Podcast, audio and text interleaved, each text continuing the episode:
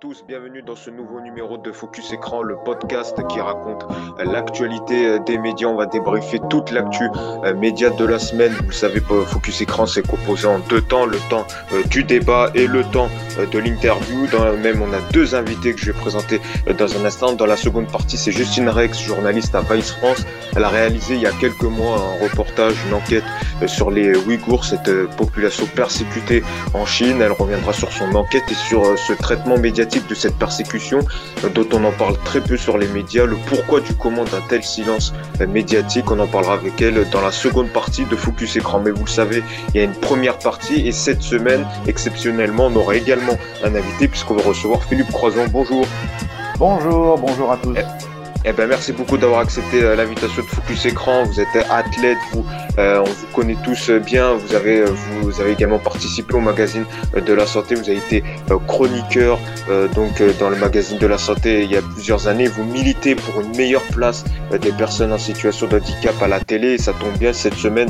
le CSA a remis son rapport annuel sur la diversité sur la télévision et il y a des choses à en dire. On va justement y revenir. Ça est l'objet de notre débat de la semaine.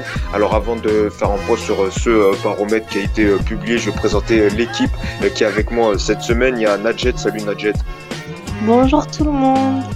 Merci euh, d'être avec nous. Il y a également Damien. Salut Damien. Salut Yacine, bonjour à tous. Merci à toi d'être avec nous. Et puis il y a également Tiffen. Salut Tiffen. Salut Yacine, salut tout le monde. Eh ben, merci également à toi d'être avec nous. Allons, on attaque donc ce sujet de la semaine. C'est donc euh, le baromètre qui a été euh, publié par euh, le CSA. Vous savez, chaque année, il publie un baromètre sur la diversité à la télévision. On peut le dire, c'est que ça est toujours la même chose. En effet, donc il a été publié ce mardi et donc notamment beaucoup de choses à en dire sur notamment la question de l'handicap à la télévision. Seulement 0,7 de personnes en situation de handicap ont été vues à la télé en 2019, alors qu'ils représentent plus de 20% de la population euh, française. On peut parler également euh, des femmes qui restent limitées, la proportion de femmes à la télé, seulement 39% euh, de femmes vues à la télé en 2019, alors qu'elles représentent 52% de la population. Et à l'inverse, on peut également parler de cette fois-ci des catégories socio-professionnelles et des CSP+, qui sont surreprésentées. À, on les voit 63% à la télé, alors qu'elles représentent seulement 28% de la population française. Une question donc sur la représentativité de la euh, télévision euh, donc euh, française, donc une télé qui représente pas si réellement que ça la population française. Philippe Vous comment vous l'interprétez vous ce comment vous l'analysez vous ce rapport annuel? Et encore un constat alarmant comment vous l'analysez vous? Oh, Yacine, ça va être très simple. Hein. Je vais commencer par une phrase choc, si vous voulez bien. Euh, on nous appelle, nous, aujourd'hui, les personnes en situation de handicap, mais c'est pas nous qui sommes en situation de handicap, c'est bien et bien notre télévision. Notre télévision est en situation de handicap puisque notre télévision ne veut pas représenter toutes les, toutes les catégories de la population française. Donc, effectivement, on a, on a un souci. Ça fait des années qu'on se bat. Ça fait des années que le CSA euh, tire la, sonnette d'alarme en disant attention, on n'atteint pas les objectifs, on s'était promis d'y arriver ensemble. Ils ont même signé une charte, je me souviens, j'étais au CSA quand la, charte a été signée, il y a environ trois ou quatre ans, même peut-être même plus, où toutes les télévisions ont, promis, on, signé un engagement en disant, OK, on va y aller. Mais euh, j'ai entendu dire des, patrons de, chaînes de télévision, le handicap, on ne peut pas trop en montrer, on ne peut pas trop en faire, puisque c'est anxiogène pour la population. Et je pense qu'aujourd'hui, le handicap n'est pas anxiogène, au contraire. Aujourd'hui, le handicap, les personnes en situation de handicap ou les personnes capables autrement, comme j'aime à le dire, sont des forces, sont la, force réelle que les gens ont besoin aujourd'hui. On a besoin de quoi? De, résilience, de rebond, on a besoin de, de tout est possible. Et c'est bien les personnes handicapées qui sont capables d'apporter ça aujourd'hui dans notre société. Donc effectivement, il faut que les mentalités changent et surtout à la télévision. Donc euh, là, on voit 0,7, même 0,6 de personnes en situation de handicap euh, vues à la télé. Euh, le CSA a noté d'ailleurs qu'on les voit beaucoup plus dans des fictions françaises que dans des jeux ou dans des présentateurs de journaux. Vous, comment vous l'interprétez? Vous dites que c'est plus facile, désolé du terme, de mettre une personne en situation de handicap dans une fiction que quelqu'un animateur de jeu, candidat de jeu ou chroniqueur d'un talk? Oui, ce que je vous disais tout à l'heure par rapport à, la visibilité des personnes handicapées et ainsi de suite, au changement de regard. Et ça, les télévisions l'ont bien compris parce que un, un, un, pardon, excusez-moi, une fiction à la télévision, c'est un carton plein. Une fiction qui traite du sujet du handicap, Il y a des millions de téléspectateurs qui vont regarder, même au cinéma. Vous avez même le programme Court Vestiaire hein, sur France Télévisions qui, qui, cartonne. Ça veut bien dire que les mentalités ont évolué, que le public est prêt. Et effectivement, pourquoi? Dans les talk-shows, dans les euh, dans les émissions de dans les dans les jeux télévisés, dans les dans les débats, eh ben il y a y a pas beaucoup de personnes handicapées. Ça, la question est ouverte. Franchement, j'ai j'ai pas la réponse. Je pense qu'encore une fois, c'est parce qu'ils ont juste peur. Ils ont juste. Moi, j'ai fait beaucoup d'émissions de télévision et combien de fois j'ai vu les, les chroniqueurs, les, les, les, présentateurs se dédouaner en disant oui, alors c'est Philippe Croison qui a voulu qu'on fasse ça, oui, c'est comme ça, parce qu'ils ont peur. Ils ont peur de, du quand dira-t-on. Aujourd'hui, vous savez très très bien, on vit dans une société où c'est le buzz qui prime. Et si malheureusement il y, a, une erreur à la télévision sur une personne handicapée, le buzz risque d'être méchant. Donc tout le monde a peur. Et voilà où on en arrive aujourd'hui toujours à ce bon Dieu de 0,6% de visibilité à la télévision. Et si on veut changer le regard, effectivement, il va falloir que ça bouge. Mmh. Alors on va voir euh, nos chroniqueurs ce qu'ils en pensent de, ce rapport. Euh, peut-être pour commencer, euh, Nadjet. Nadjet, voilà, c'est pas un secret, toi aussi, tu es dans une situation d'handicap. Quand tu vois une télé qui ne représente pas, qui ne te représente pas personnellement, qu'est-ce que, comment tu l'interprètes Qu'est-ce que ça te fait personnellement? Alors moi, je vais dire quelque chose qui est simple. Je suis d'accord avec Monsieur Philippe Croison. il a tout dit.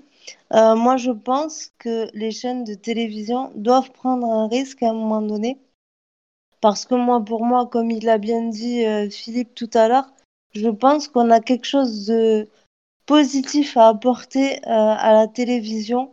Parce que les personnes en situation de handicap qui ont de la culture, qui ont des choses à apporter et qui font bouger les choses, moi je dis, et je l'ai toujours dit, elles devraient être à la télévision et je pense aussi, comme Philippe, que euh, les gens sont, sont prêts. En fait, il faut à un moment donné, il faut prendre le risque de se dire, ben, on va faire ça, on va mettre une personne en situation de handicap euh, sur un jeu ou sur euh, une émission. Philippe l'a fait pendant des années sur France 5 et le magazine de la santé. Et je veux dire, pourquoi pas, enfin pourquoi pas le faire vraiment. Et puis on disait par rapport au cinéma. Moi, je suis d'accord et pas d'accord en même temps, dans le sens où au cinéma, à part la série euh, Les Vestiaires, il y a très peu de personnes en situation de handicap réel qui sont dans le cinéma. Ils prennent souvent des personnes normales pour jouer le rôle d'une personne en situation de handicap. Et moi, au jour d'aujourd'hui, je suis désolée, il y a des personnes en situation de handicap qui sont tout à fait capables de tenir ce rôle-là Enfin, moi, je sais pas ce que vous en pensez après vous, les autres chroniqueurs, mais moi, je trouve ça, au jour d'aujourd'hui, on est en 2020, je trouve ça très triste. Oui, c'est incroyable hein, que seulement 0,6 et je pense que ça peut que éveiller euh, les consciences et, une prise de conscience. On verra quelle solution. Euh, dans un instant, là, on reste sur la partie du, du constat. Euh, peut-être Tiffen, toi aussi, ton regard de téléspectatrice sur une télé qui représente peu la population française. On voit, une proportion de femmes moins euh, nombreuses que la réalité. On pourrait parler également euh, des catégories euh, socio-professionnelles ou encore des personnes non blanches. Quel est, toi, ton regard de téléspectatrice sur ce rapport? Bah oui, je confirme que c'est pas assez que de voir ce genre de personnes à la télé parce que franchement, enfin franchement oui, c'est oui c'est dégueu. Enfin dans ce sens, dans ce sens-là, c'est dégueulasse parce que mmh. si on voit pas beaucoup de si on voit pas beaucoup de femmes, etc., euh, c'est vraiment qu'il y a un problème à la télé, quoi, parce que euh, les gens sont peut-être réticents de voir euh, ce genre de personnes à la télé finalement, parce que ils préfèrent ouais, voir d'autres d'autres personnes, voilà. Ouais, c'est très formaté. C'était du même avis, Damien, toi? Oui, alors bah, pour répondre clairement à la question initiale du pourquoi la télé ne représente pas la population d'aujourd'hui, à titre personnel, je pense qu'il existe euh, une sorte, euh, entre guillemets, de fantasme de la part euh, des, dirigeants des groupes télé visant à vouloir créer une sorte de société idéale, un monde idéal, je mets évidemment de grosses guillemets. Mmh. Peut-être que ces dirigeants, dans leur tête, encore une fois, ne, veulent pas prendre le risque, à tort, de, bousculer les habitudes des téléspectateurs en, normalisant une, vraie représentativité à la télé, parce que tu l'as dit, le, ce, rapport du CSA, il est, plutôt quand même intéressant, euh, notamment sur euh, euh, la diversité, puisque on, parle beaucoup voilà, des personnes en situation de handicap, mais tu l'as dit aussi, il n'y a, pas que ça, il y a aussi la question de la représentativité sociale, la banlieue qui est encore sous-représentée sous à la télé, la ruralité de moins en moins présente, la, représentation des outre-mer quasiment absente. Voilà, c'est vrai que ça, pose un vrai souci. Et, euh, et ce rapport euh, du, CSA, je crois que Philippe Croison le, disait euh, au début, bah moi, il me fait quand même doucement rire parce qu'on a l'impression que les choses n'avancent pas beaucoup et que chaque année, le, CSA nous pond un rapport voilà, alarmant parce que vraiment, les, chiffres sont là et les chiffres sont prenants chaque année mais les choses ne, semblent pas vouloir euh, avancer et, les, et surtout voilà, les, responsables qui pourraient, pourquoi pas, faire bouger les choses, enfin ceux qui en ont les moyens du moins, bah, ne, semblent pas prêts à, vouloir euh, imposer euh, certaines choses. je pense notamment à Sophie Cluzel, qui, qui est secrétaire d'État, qui est pour l'instant l'une des seules à avoir réagi et qui elle-même ne souhaite pas parler pour l'instant de quotas, mais plus euh, de, l'imposition. Elle parle, elle, de l'imposition d'une part non négociable de représentation de la diversité à la télévision. Donc c'est vrai que c'est, ça semble difficile d'imposer des, des, quotas, etc. à la télé. Mmh. Alors peut-être euh, Philippe Croison, euh, deux remarques à faire sur les propos de Damien. Première remarque sur euh, les décideurs, sur les directeurs de chaînes, etc., qui veulent pas bousculer les habitudes des téléspectateurs. Vous, que vous répondez-vous? Et sur la seconde question, notamment sur Sophie Cluzel qui a réagi, qui est la secrétaire d'État chargée aux personnes en situation de handicap, qui dit OK, le constat il est pas bon pour les personnes en situation de handicap. Je laisse un an aux chaînes pour rectifier le tir. Sinon, dans ce cas-là, on devra prendre des mesures coercitives. Vous, qu'est-ce que vous répondez à Sophie Cluzel? Vous dites encore un an, ça sera encore la même chose Ou vous dites, oui, il faut encore laisser du temps aux chaînes? Alors déjà, euh, bravo Damien pour cette analyse, vraiment très très belle analyse. Euh, J'aurais pas fait mieux. Et euh, pour répondre à Sophie Cluzel, euh, honnêtement, elle a aucun pouvoir. Elle a aucun pouvoir, comme le CSA n'a aucun pouvoir. Le mhm. pouvoir, c'est la télévision et le pouvoir, c'est l'argent, c'est la publicité. Donc euh, aujourd'hui, elle peut, elle peut, elle peut menacer hein, sans aucun souci. Hein. Mais vous verrez que dans un an, il, serait, il se sera passé absolument rien et que ces menaces vont tomber euh, dans le panier comme d'habitude. Et donc, ces euh, propos servent à rien quand elle dit je laisse un an et je, elle menace un peu. Un an quoi? Pourquoi elle veut laisser un an? Enfin, je, je, je, peux pas je reste zen, calme. Mais pourquoi elle veut laisser un an? Ça fait des années que c'est comme ça. C'est pas d'aujourd'hui que je veux dire. Ça fait des décennies que la, représentativité à la télé des personnes capables autrement, parce que je, je hors des personnes en situation de handicap, je l'ai dit tout à l'heure, c'est pas moi qui suis en situation de handicap, c'est bien ma télévision. Donc euh, voilà, c'est pourquoi dire encore un an, pourquoi laisser encore un crédit d'un an? Et dans un an, on aura un nouveau rapport du CSA et on aura encore une secrétaire d'État au handicap qui dira Ah mon Dieu, ce n'est pas bien, allez, je vous laisse encore un an. Donc voilà. Honnêtement, c'est comme à chaque fois, Yacine, euh, c'est un coup de poing sur la table. C'est le directeur d'antenne, c'est le patron en haut qui dit je veux que ce soit comme ça. Et tant que le patron en haut ne dira pas un coup de poing sur la table, je veux qu'il y ait de la représentativité des personnes en situation de handicap dans, sur ma chaîne de télévision, mais rien ne bougera. Rien ne bougera. Ça vient toujours de la tête. Et donc, euh, vous, vous dites ils sont frileux, on dit euh, une question d'habitude. vous, alors, quelles seraient vos solutions? Qu'est-ce que vous préconiserez, vous? Ah, mais c'est simple. Par exemple, tiens, le, sport. Le sport, je préconiserais, par exemple, sur Stade 2, allez, une minute, une minute trente. Allez, soyons fous, hein, une minute trente sur le handisport, tous les dimanches à la télévision, sur Stade 2. Idem sur M6. Vous voyez, des, petites choses comme ça. La, PQR, si on veut commencer déjà, même la PQR, c'est la presse régionale. Qu'elle euh, donne quotidienne régionale. Qu'elle donne les résultats du handisport sur, sur ses pages de journal. Et là, peut-être qu'on va arriver à évoluer. Vous voyez ce que je veux dire? Donc euh, tout ça, ça peut contribuer à ce changement. Et puis bien sûr, euh, ben, pourquoi ne pas ouvrir euh, la, la, la, porte à, à, une personne handicapée pour qu'elle ait sa propre émission de télévision? Voilà, quel, quel, un, talk show, j'en sais rien, quelque chose de quelque chose de fort, de, de, de puissant, et qu'il faut se voir aux autres chaînes, qu'il y en ait au moins une chaîne. Moi, j'espère France Télévisions. Que France Télévisions. Oui, c'est ça que j'allais vous demander. Quel regard sur euh, France Télévisions, Delphine Ernaud, qui dit qu'il est engagé sur cette cause et qu'elle veut améliorer? D'ailleurs, ça, ça lui a été reproché euh, lors euh, de son bilan de sa présidence. Elle a été réélue quand même, mais le CSA lui avait dit qu'au niveau personnes en situation de handicap, même diversité, c'était pas ça. vous, sur, plus précisément sur France Télévisions, qui est quand même le service public, donc l'État et Sophie Cluzel a peut-être une petite influence. Est-ce que vous dites euh, qu'ils ont quand même mauvais élèves sur ce sujet Non, non, non, je dis pas qu'ils sont mauvais élèves. Ça, ce serait, ce serait, ce serait mentir. Euh, franchement, heureusement, je vais vous le dire honnêtement, heureusement qu'il y a France Télévisions. Heureusement qu'on a France Télé pour montrer la voie parce que euh, c'est pas les chaînes privées qui vont y aller. C'est pas les chaînes privées. Il faudrait que, vous voyez, France Télévisions, depuis les Jeux paralympiques de, de 2012 à Londres, ont vraiment, ont vraiment évolué. Et c'est grâce aux Jeux paralympiques de Londres que les mentalités ont commencé à changer à la télévision.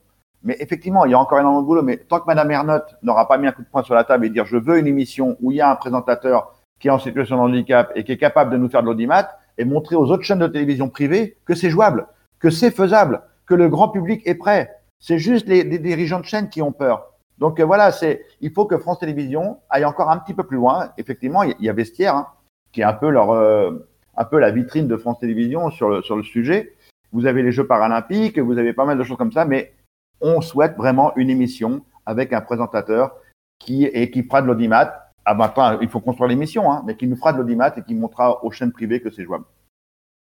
Euh, peut-être euh, sur euh, les solutions, Damien, qu'est-ce que tu quelle solution, moi-même si c'est compliqué, mais toi, qu'est-ce que tu souhaiterais avoir en plus pour ta télévision dans le futur? Bah, en effet, la, question est compliquée puisque moi, je ne suis pas dirigeant euh, de chaîne et, je peux donc à mon, à mon échelle difficilement faire bouger les choses. Et je doute même que, voilà, que ces dirigeants euh, aient vraiment envie de nous écouter. Sinon, ça ferait longtemps que les choses, euh, les choses auraient, auraient bougé. Néanmoins, moi, la, question des quotas, je la trouve vachement intéressante. Alors, pour certains, ça peut paraître un peu barbare d'imposer comme ça des quotas. Mais malheureusement, je pense que parfois, on n'a pas le choix. Euh, quand, quand, les chaînes ne veulent pas bouger, quand, quand les, les, les, patrons euh, des chaînes ne souhaitent pas euh, faire, entre guillemets, d'efforts, parce que pour moi, il n'y a même pas d'effort à faire. C'est un, effort de, de représentativité qui, qui, devrait être normalisé. Mais, mais puisqu'ils puisqu'ils ne veulent pas bouger, pour moi, c'est vrai que la question des quotas, elle, est, elle est légitime actuellement. Et je pense qu'on va s'orienter vers ça si euh, malheureusement, les, chaînes ne souhaitent pas bouger. Si enfin quelqu'un euh, euh, souhaiterait vraiment, entre guillemets, voilà, s'approprier le sujet au gouvernement pour essayer de faire bouger les choses, parce que c'est vrai que sur France Télé, Philippe Croison l'a dit, les choses quand même ont, évolué petit à petit. On l'a vu notamment dans des séries comme Plus belle la vie. Voilà, il y, avait un, personnage qui était atteint de trisomie 21, qui, qui, a incarné un rôle et qui, pour le coup, s'est fait remarquer puisqu'il a joué récemment encore dans une autre fiction sur France 3. Et c'est vrai que ça avait plu aux téléspectateurs. Les téléspectateurs ne sont pas du tout réticents. On le voit aux audiences, etc. Donc, euh, je vois même pas. à t'aimer aussi sur M6. Exactement. Je vois même pas où est le problème. Et, et c'est vrai que, enfin, je vois pas où est le problème. Euh, euh, le problème, en réalité, voilà, comme le disait Philippe Croison, il est plus de leur côté à, eux, euh, du côté des, dirigeants de chaîne qui, visiblement, n'ont pas envie de, faire évoluer, évoluer, les choses. Mais c'est vrai que question solution, Sophie Cluzel le dit, elle parle, voilà, je le disais, d'imposition d'une part non négociable de la de représentation de la diversité, bon, ça veut tout dire et rien dire à la fois, puisqu'à un moment donné, il va falloir taper euh, du poing sur la table pour, euh, pour dire bon bah il est, il est temps euh, d'imposer les choses. Et c'est vrai que le, délai de, de, une année encore, on a l'impression que oui, il est incompréhensible. C'est voilà, enfin qu'est-ce qu'elle attend? Le, On a un nouveau constat qui vient qui vient de, de, tomber, un nouveau rapport qui est tombé. Pour, pourquoi attendre un an? C'est vrai que c'est un peu bizarre comme, comme décision. C'est pour reporter peut-être les choses et laisser encore un an plus tard. Et, après, j'y pensais tout à l'heure en, préparant l'émission. C'est vrai qu'il y, a des personnes en situation de handicap qu'on voit régulièrement à la télé et dont on a presque, on a presque voilà, oublié. Euh, c'est un handicap invisible qu'on voit pas forcément mais même, je pensais tout à l'heure à Mimi Mati. C'est vrai qu'on on, l'a souvent ramené à son handicap, etc. Mais Joséphine dans le Gardien, ça fait 20 euh, euh, ans que, que, ça dure. C'est une série qui a cartonné. Et j'ai pas l'impression que ça ait dérangé les, les mmh. Français de voir une, une, femme atteinte de nanisme euh, à la télévision. Et ça, ça a toujours bien fonctionné. Donc c'est vrai que c'est assez étrange de ne pas vouloir plus s'orienter vers ça. Et au-delà de des personnes en situation de handicap, même voilà, les, les, femmes à la télévision, on l'a vu avec le football féminin. le football féminin féminin sur TF1, ça avait bien marché quand même à l'époque, ça, faisait des, audiences plutôt, des bonnes audiences, correctes. Et, c'est vrai que bah, voilà, les téléspectateurs n'étaient pas réticents à regarder des, femmes jouer au football. Et, donc la, question de la représentativité, euh, elle se pose encore aujourd'hui en 2020. Et c'est vrai qu'elle elle pose, elle pose visiblement problème aux, aux dirigeants de chaîne. Or toi, Nadjet, tu fais avancer euh, cette cause, euh, peut-être hors média, mais toujours dans le secteur, c'est que euh, tu as décidé, toi, ben, que tu allais faire un premier concours de Miss pour les personnes en situation de handicap. Tu as décidé, parce que tu avais critiqué Sylvie et lié un peu sur cette politique des personnes en situation de handicap et, Miss France. Et donc là, tu vas créer ton propre concours, c'est ça? Alors oui, moi, je, pour revenir là-dessus, j'avais pas vraiment critiqué Sylvie Tellier. J'avais été un peu euh, choquée par rapport au concours de Miss Monde que j'avais fait en 2017, mm. il y a trois ans. Euh, J'étais euh, la seule représentante française qui n'était pas Miss dans son pays. Et ça m'avait un petit peu dérangée parce que toutes les jeunes femmes qui étaient en situation de handicap avec moi étaient Miss dans leur pays. Et je me suis dit, pourquoi pas créer un concours pour les personnes en situation de handicap en France, mais reconnues, et hmm. qu'il y ait des vraies Miss comme les Miss France, en premier temps, avant que les Miss France soient, euh, euh, avant que les personnes en situation de handicap, pardon, soient à Miss France réellement, pourquoi pas faire un vrai concours pour les personnes en situation de handicap. Après moi, à mon niveau, j'essaye de le faire bouger avec les médias, mais comme je le disais tout à l'heure, entre guillemets, que tu es une personne lambda comme moi qui n'est personne, si t'as pas de contact dans les médias, c'est compliqué de faire bouger les choses. Après, par rapport, pour revenir à tout ce qui a été dit sur la télévision, c'est sûr, on est en retard et, euh, et comme l'a dit Philippe et Damien tout à l'heure, bah, c'est les, les dirigeants de chaîne qui ont peur et c'est normal d'avoir peur de l'inconnu, mais à un moment donné, il faut sauter le pas, il faut y aller parce que moi je pense et je suis convaincue que ça pourrait cartonner euh, une personne en situation de handicap à la tête d'une émission ou d'un jeu télé. J'en suis persuadée. Il y a Cyril Hanouna qui l'a fait et qui continue à le faire. avec TPMP euh, ouvert à tous. Avec TPMP ouvert à tous. Et puis la première émission qu'on a fait avec Philippe ensemble et puis le duo D que j'ai fait moi-même, ça a très bien marché. Donc preuve que les téléspectateurs sont prêts, comme l'a dit Philippe tout à l'heure. Donc pourquoi attendre un an de plus pour à la fin nous dire euh, ben, je vous laisse encore un an et à un moment donné il faut mettre un coup de pied dans la fourmilière et euh, je veux dire euh, il faut des gens comme comme Philippe ou comme moi ou d'autres personnes qui font bouger les choses par rapport au handicap et par rapport à la différence en général parce qu'il n'y a pas que sur les personnes en situation de handicap. Où il y a un problème, il n'y a pas beaucoup de femmes à la télévision, euh, les personnes de couleur aussi. Enfin, il y a beaucoup de sujets à traiter malheureusement. Donc euh, moi, à mon niveau, ben, j'essaye de faire bouger les choses et je me donne euh, deux ans et demi à trois ans pour réaliser ce concours et j'espère que des bénévoles me suivront dans mon gros projet pour ce concours-là parce que ça me tient vraiment à cœur et je pense que ça peut être quelque chose de bénéfique pour les personnes en situation de handicap telle qu'elle soit. Voilà. Hmm. Euh, Tiffen, peut-être toi aussi euh, sur euh, là, les derniers propos qu'on voit, donc des quotas, des parts peut-être non négligeables. Toi, comment tu vois pour y remédier à cette non-représentativité de la télé? Ben oui, du coup, ce serait bien ouais, qu'il y ait plus de. Effectivement, plus de. Enfin, par exemple, comme disait Damien, enfin, avec hmm. le foot, il y a du foot féminin, mais par exemple, d'autres sports d'autres sports, euh, par exemple, je dis du tennis, par exemple, et d'autres euh, sports à la télévision euh, féminin. Parce que je vois le Roland Garros, il y a que des hommes, mais, mais du coup, ce serait bien qu'il y ait des femmes, ce serait bien aussi, enfin, ce serait pas, ce serait pas mal, quoi. Alors, euh, on le voit euh, peut-être Philippe Croiseau pour clôturer euh, ce débat, notamment sur les handicaps dits quelque sorte pas invisibles. J'aime pas parce que voilà, mais quand on voit ce jeune journaliste, ça fait le buzz sur Twitter qui malheureusement avait du mal à trouver du travail parce qu'il était aveugle et que l'handicap, ben, ça freinait les employeurs. quand je pense également à Thomas Soto qui avait dit il y a quelques années qu'il avait caché son handicap à la main gauche ou à la main droite suite à un accident qu'il n'a pas voulu le dire parce qu'il avait peur de ne pas être recruté et de d'être choisi de ne pas être choisi par les employeurs. On voit que l'handicap finalement, comme on le dit Nadjet, bah, ça fait peur aux employeurs. Oui, mais tu as entièrement raison. Et surtout, déjà, si toutes les personnes qui travaillent à la télévision faisaient leur coming out sur leur handicap, parce qu'il y en a beaucoup, beaucoup, beaucoup qui le cachent, malheureusement, euh, déjà, on verrait qu'effectivement, il y a beaucoup, beaucoup de monde à la télévision qui, vivent avec une situation de handicap. Euh, maintenant, pour, pour, clôturer, comme tu le dis très bien, euh, avant, on vivait dans une société où, où euh, il y avait la, la, beauté parfaite, il y avait, le, voilà, le, il y avait un, un stéréotype qu'il fallait respecter, entre guillemets. Et aujourd'hui, on le voit bien que notre société est en train d'évoluer. Elle est en train d'évoluer sur les personnes de couleur, sur les personnes en situation de handicap, sur les personnes avec une forte corpulence, ainsi de suite. On voit énormément de choses déjà sur les réseaux sociaux. Hein. Ça bouge énormément. Donc la télévision, si elle réagit pas maintenant, elle va être en retard. Elle va être en retard par rapport aux réseaux sociaux, par rapport à l'évolution de notre société. Notre société, elle est en train de bouger, mais à une vitesse incroyable. Et là, surtout, on a vécu le coronavirus. On a eu du confinement pendant des mois et pendant quelques mois.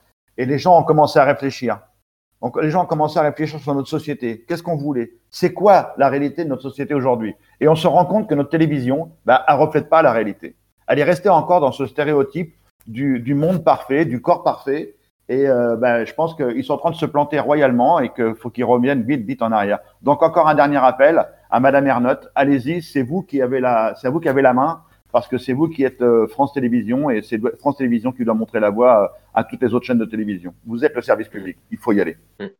Et peut-être une dernière question sur vos participations à la télé. Peut-être euh, ça a fuité une future participation à la prochaine saison de Danse avec les stars. Est-ce que c'est des rumeurs ou est-ce que vous pouvez en dire plus? Alors, Yacine, c'était une vanne que j'ai lancée parce que j'étais avec euh, avec Fovoto euh, il y a quelques jours et on a lancé une, on a lancé tous les deux, on a lancé une rumeur euh, qui nous a fait bien rigoler, c'est que comme quoi j'allais participer à Danse avec les stars. Mais donc on, on imaginait. Est-ce que, depuis il y a la prod, n'y a pas la prod qui a dit ah tiens ça serait peut-être une bonne idée. Non non non non, on imagine me mettre, de me mettre dans un sac à dos sur le dos de Fovoto, mais ça faisait pas ça faisait pas classe quoi. Eh ben, en tout cas, parce que ce serait une bonne idée euh, si les producteurs euh, nous écoutent. Euh, voilà, ce serait une bonne bah, idée. En tout cas, Yacine, je serais plutôt partant, tu vois, sur une émission sur l'optimisme, le rebond, le, ce que les Français ont besoin aujourd'hui, quoi. Tu vois, vraiment quelque chose qui, qui va apporter un petit souffle nouveau et surtout de, de l'énergie et un bol d'air. Mm. Eh ben, en tout cas, merci euh, Philippe Croison donc pour euh, ce témoignage. Donc, euh, on voulait revenir sur ce rapport sur le CSA, donc sur cette faible présence des personnes en situation de handicap à, à la télé, mais plus généralement sur cette non non-représentativité à la télé donc de la population euh, française. Merci beaucoup euh, à vous. Dans tout de suite, on va passer à la seconde partie donc de Focus Écran. On va recevoir euh, Justine Rex. Elle est journaliste à Vice. Elle a réalisé une enquête il y a quelques mois pour le Vice France sur la persécution des Ouïghours, cette population musulmane persécutée par l'État chinois et plus précisément sur ce trafic d'organes qui est organisé depuis plusieurs mois. Elle revient sur le dessous de cette enquête qui est très sordide. C'est parti.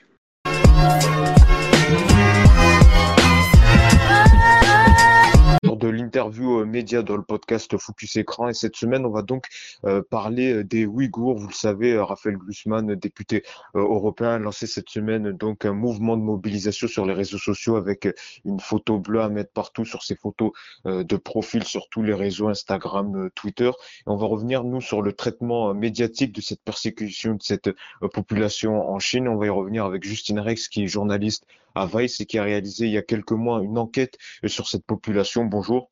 Bonjour. Eh ben, merci beaucoup euh, d'avoir accepté euh, l'invitation. Avant de parler du traitement médiatique de cette persécution, vite fait revenir sur euh, qui sont les Ouïghours et que se passe-t-il depuis ces dernières années pour cette population en Chine?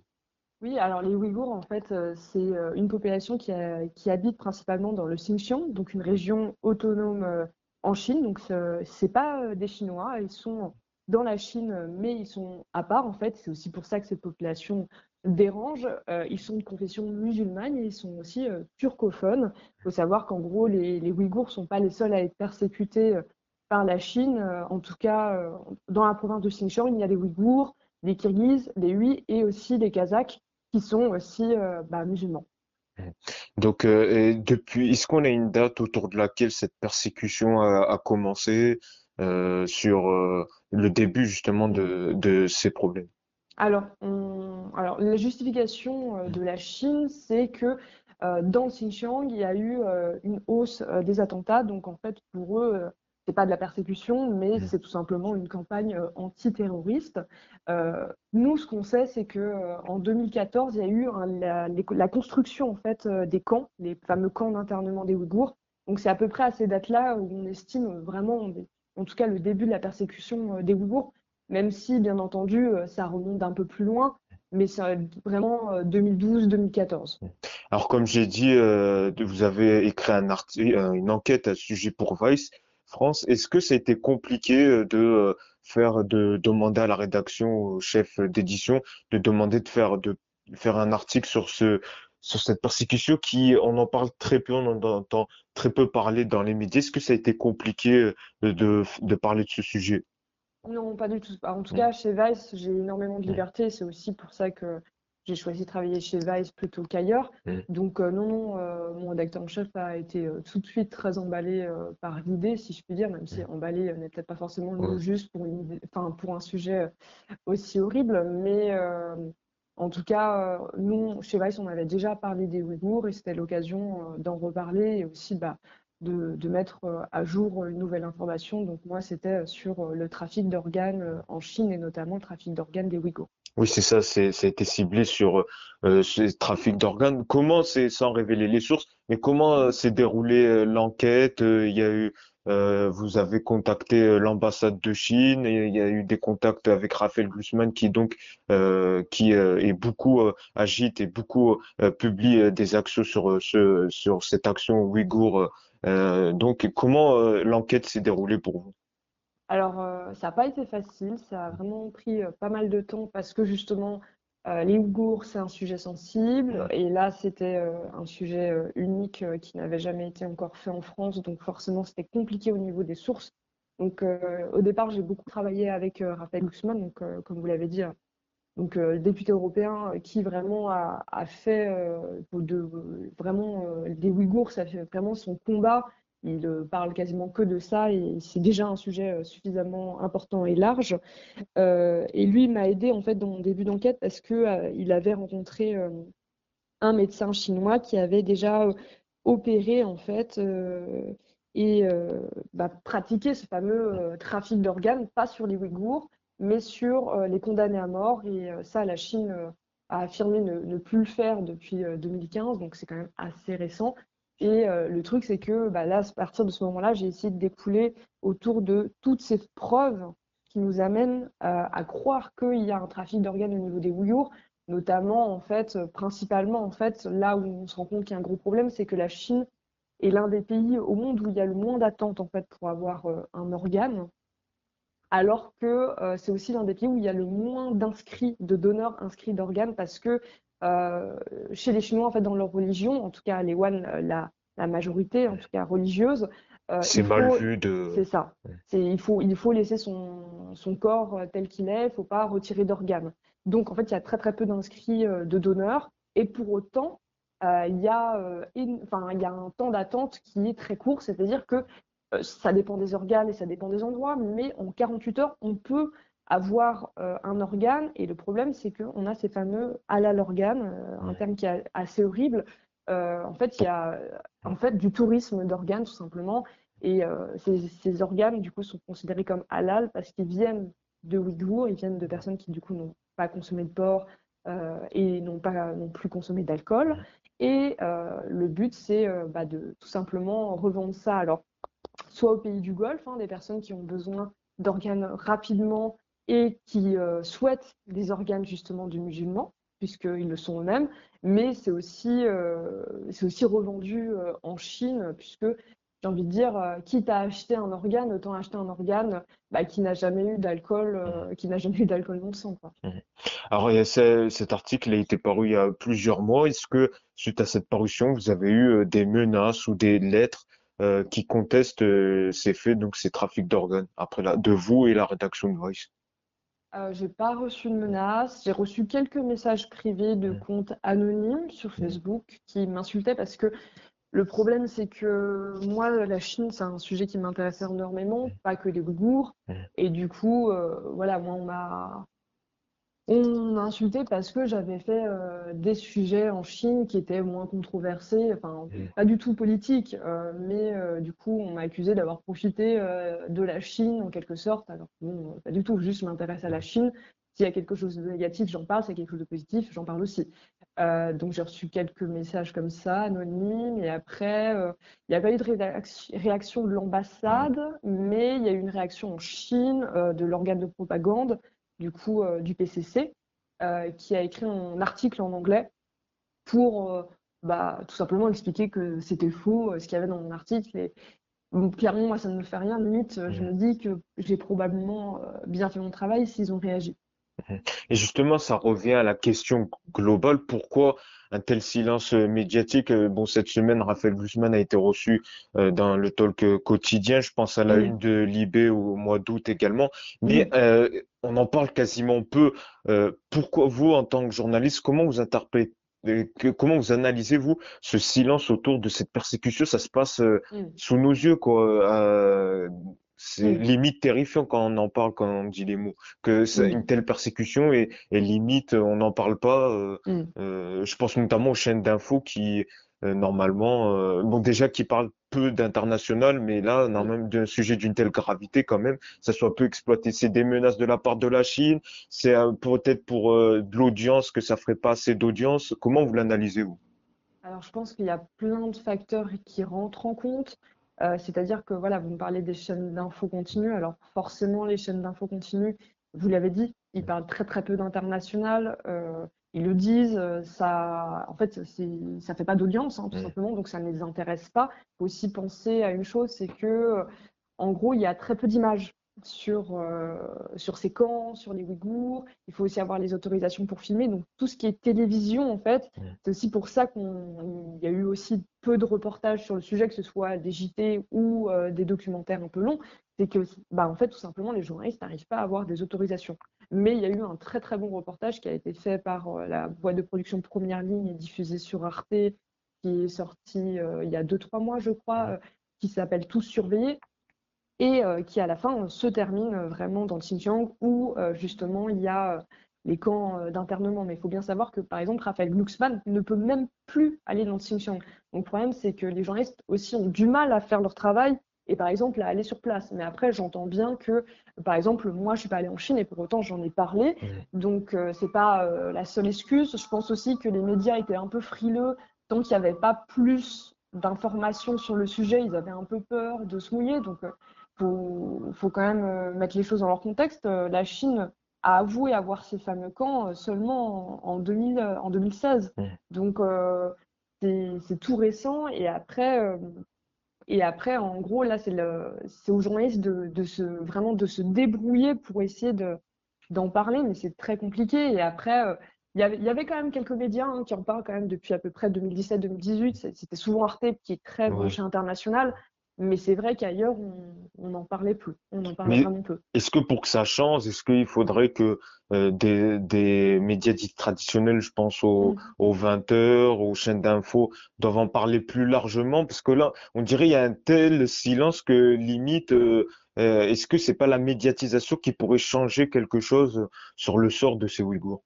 Je suis pas sûre, Mm. malheureusement, qu'en France, on ait un quelconque pouvoir sur Mm. la Chine. Après, dans tous les cas, euh, le rôle des journalistes, c'est d'informer les gens. Mm. Donc, on est supposé en parler. Je pense que euh, le principal, le principal problème, en fait, c'est que, euh, en fait, tout simplement, les, les politiciens n'en avaient rien à faire. Mm. On a quand même eu Emmanuel Macron qui a parlé des Ouïghours pour la première fois et qui a condamné la répression des Ouïghours en septembre dernier. Il y a, enfin, vraiment, il y a quelques semaines. Euh, alors que ça fait quand même un moment qu'on en parle et qu'il est au courant, c'est une évidence. Donc, euh, je pense que déjà, euh, les médias, ils vont pas, les traditionnels, vont pas forcément s'y intéresser si le président n'en parle même pas. Donc, ça passe par là. Et après, euh, oui, en effet, si euh, on commence à en parler dans les médias, ça va déjà éveiller les esprits, mais je suis pas sûre que malheureusement, ça change quelque chose. En Chine, je sais que Emmanuel Macron là, a demandé à ce qu'il y ait une mission internationale de l'ONU pour euh, justement Oui, euh, l'ONU rend absente aussi. Ouais. Mais après, euh, malheureusement, euh, est-ce qu'on a un quelconque pouvoir, les médias, sur la Chine? Je pense pas, malheureusement. En tout cas, merci beaucoup Justine Rex donc d'avoir parlé de ce traitement euh, médiatique donc euh, de ces Ouïghours et euh, également petit aparté, il y a également une enquête qui est parue cette semaine sur la génération 2020 sacrifiée que vous avez publié sur Veille, je précise pour amis auditeurs qui souhaitent lire votre enquête. Merci beaucoup d'avoir accepté l'invitation de Focus Écran. C'est ainsi que s'achève ce numéro de ce podcast. Nous on revient la semaine prochaine pour un nouvel épisode.